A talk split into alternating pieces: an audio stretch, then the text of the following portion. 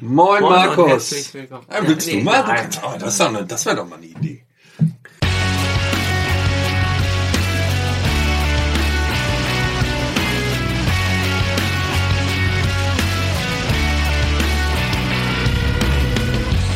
Recht kurz, der Heuking-Podcast mit Tischler und Petermann.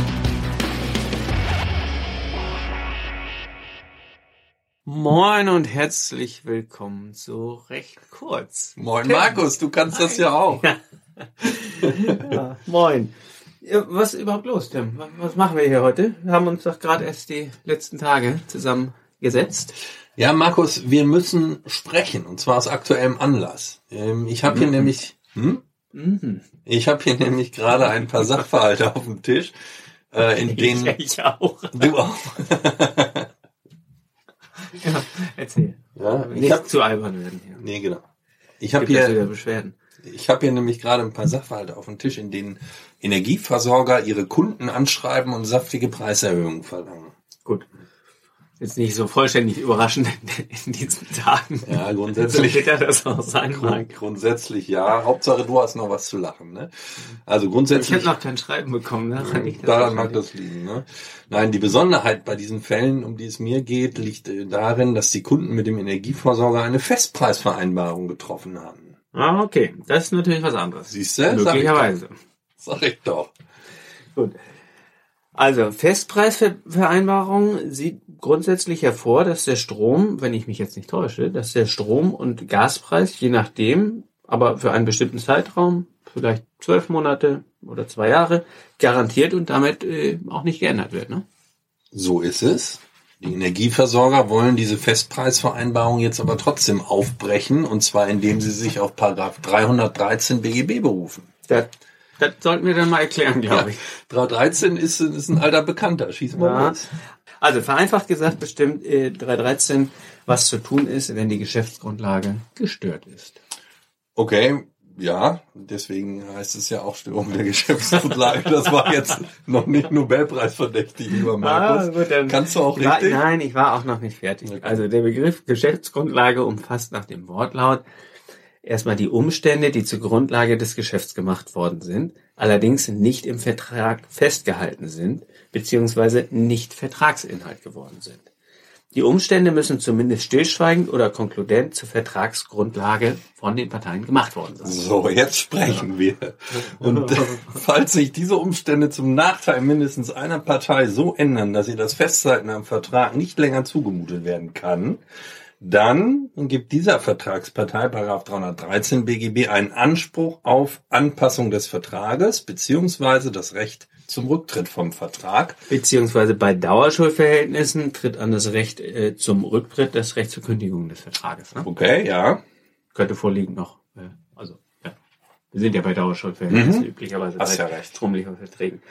Also, ähm, welche Umstände haben sich denn nach Auffassung der Energieversorger oder deiner Ener Energieversorger Das sind nicht meine. okay, so grundlegend geändert, dass ihnen ein Festhalten am Vertrag nun überhaupt nicht mehr zugemutet werden kann? Ja, die Energieversorger begründen ihren Anspruch auf Preiserhöhungen mit den exorbitant gestiegenen Beschaffungspreisen. Vereinfacht gesagt sagen sie ihren Kunden, ich habe dir zwar einen Festpreis für 12 oder 24 Monate garantiert, aber als wir das vereinbart haben, konnte ich ja noch nicht wissen, dass sich meine Beschaffungspreise so stark erhöhen, dass es mir jetzt echt wehtut. Hätte ich das gewusst, dann hätte ich den Festpreis nicht vereinbart. Ja. Das ist die Argumentation. Okay, das ist in der Sache ja auch erstmal nachvollziehbar und auch gar nicht verkehrt. Ja, aber ähm, Naja, aber ich weiß, was dein Punkt ist.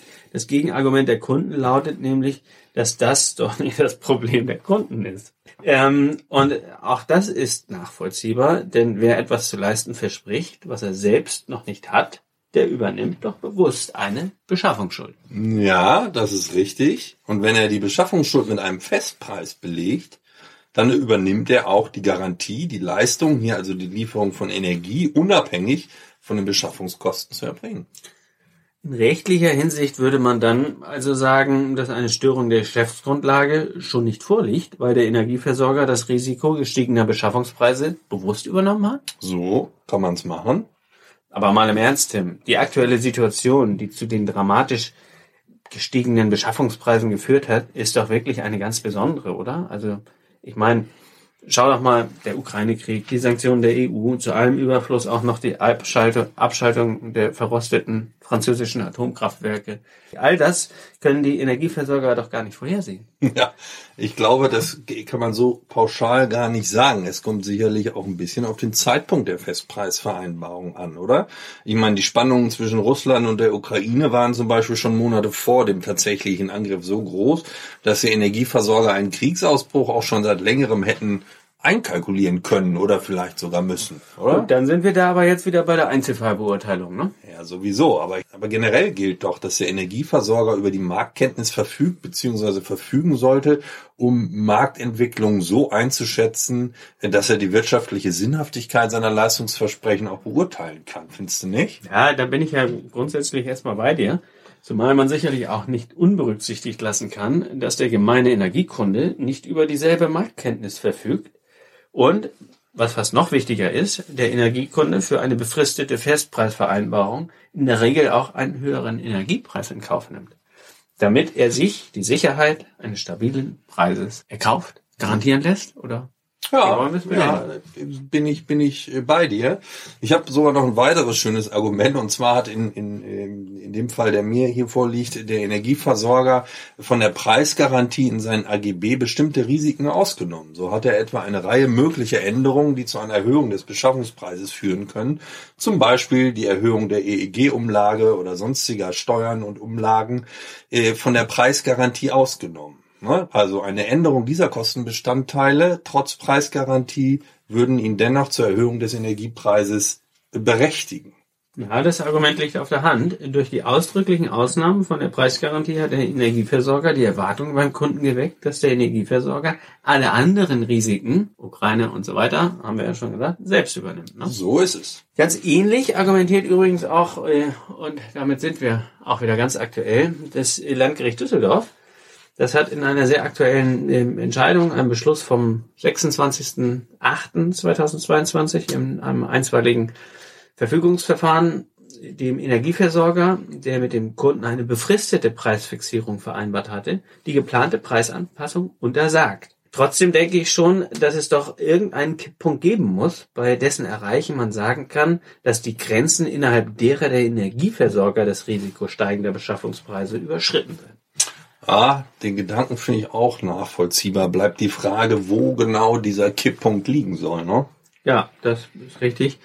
Wir werden es heute wahrscheinlich nicht feststellen können oder, oder bestimmen können, aber grenzenlos kann es ja noch auch nicht. Jetzt aber mal weitergedacht. Ähm, in, in meinen Fällen behauptet der Energieversorger gegenüber seinen Festpreiskunden, also er habe aus 313 einen Anspruch auf Anpassung des Vertrages, sprich auf Erhöhung des eigentlich als fix vereinbarten Energiepreises. Düsseldorf, ne? Genau. Und wenn der Kunde damit nicht einverstanden sei, schreibt dann der Energieversorger weiter, dann kann ja der Kunde den Energieliefervertrag kündigen. Was hältst du denn davon?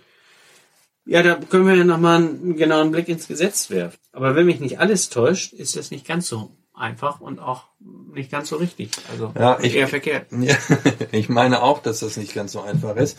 Richtig ist, dass wenn die Geschäftsgrundlage gestört ist, die benachteiligte Partei, also diejenige, der das Fortsetzen des Vertrages zu unveränderten Bedingungen nicht zumutbar ist, einen Anspruch auf Anpassung des Vertrages so. hat. Und erst wenn die Anpassung des Vertrages nicht möglich ist und einer von beiden Parteien oder einer von beiden Parteien nicht zumutbar ist, dann hat die benachteiligende Partei ein Rücktritts- bzw. Kündigungsrecht. Genauso steht es in äh, 313 Absatz 3. Das Kündigungsrecht steht ausdrücklich nur der benachteiligten Wer Partei. Wer ist das denn hier? es ist also nicht so, dass wenn äh, eine Partei die Anpassung des Vertrages verlangen kann, die andere Partei kündigen muss, wenn sie mit der Anpassung nicht einverstanden ist. Und zwar nur, so 313 Absatz 3, ebenfalls ausdrücklich, wenn die Vertragsanpassung unmöglich oder unzumutbar ist. Genau. Unmöglichkeit ist anzunehmen, wenn die Anpassung von der Rechtsordnung verboten oder für wenigstens einen der Vertragspartner undurchführbar oder sinnlos ist. Und zumutbar ist eine Vertragsanpassung, wenn sie gegenüber dem ursprünglichen Vertrag zu einer Mehrbelastung einer Partei führen würde, der diese nicht wenigstens hypothetisch bei Vertragsschluss zugestimmt hätte, wenn sie die Grundlagenstörung vorausgesehen hätte. Fraglich ist daher, ob die Weigerung einer Partei Verhandlungen über eine Vertragsanpassung aufzunehmen, die andere Partei ohne weiteres zum Rücktritt berechtigt. Ja, aufgrund äh, des Vorrangs der Vertragsanpassung wird dazu vertreten, dass die benachteiligte Partei die andere Partei zunächst auf Leistung aus dem angepassten Vertrag, notfalls auch im Klagewege, in Anspruch zu nehmen hat. Genau. Und erst wenn dann das Gericht feststellt, dass eine Anpassung erforderlich ist und ne, oder dass eine Anpassung verlangt werden kann und sich die andere Partei dann nicht darauf einlässt, dann wäre wohl eine Kündigung durch die benachteiligte Partei möglich. Hier, äh, also die Kündigung des Energieversorgers, aber vorher möglicherweise nicht. Ja, also insgesamt bleibt die Entwicklung da sicherlich abzuwarten, weil es da in den nächsten Wochen und Monaten wahrscheinlich noch viele, äh, möglicherweise auch einstweilige Rechtsschutzverfahren geben wird. Wir bleiben am Ball und sind mal gespannt, äh, wo denn dieser möglicherweise von uns ausgemachte Kipppunkt liegen mag. Absolut. Vielen Dank. Ich glaube, damit äh, soll es das zu diesem Thema erstmal gewesen sein. Nur erstmal durch bei recht kurz. Alles klar. Ciao. Danke ciao, fürs ciao. Zuhören. Tschüss.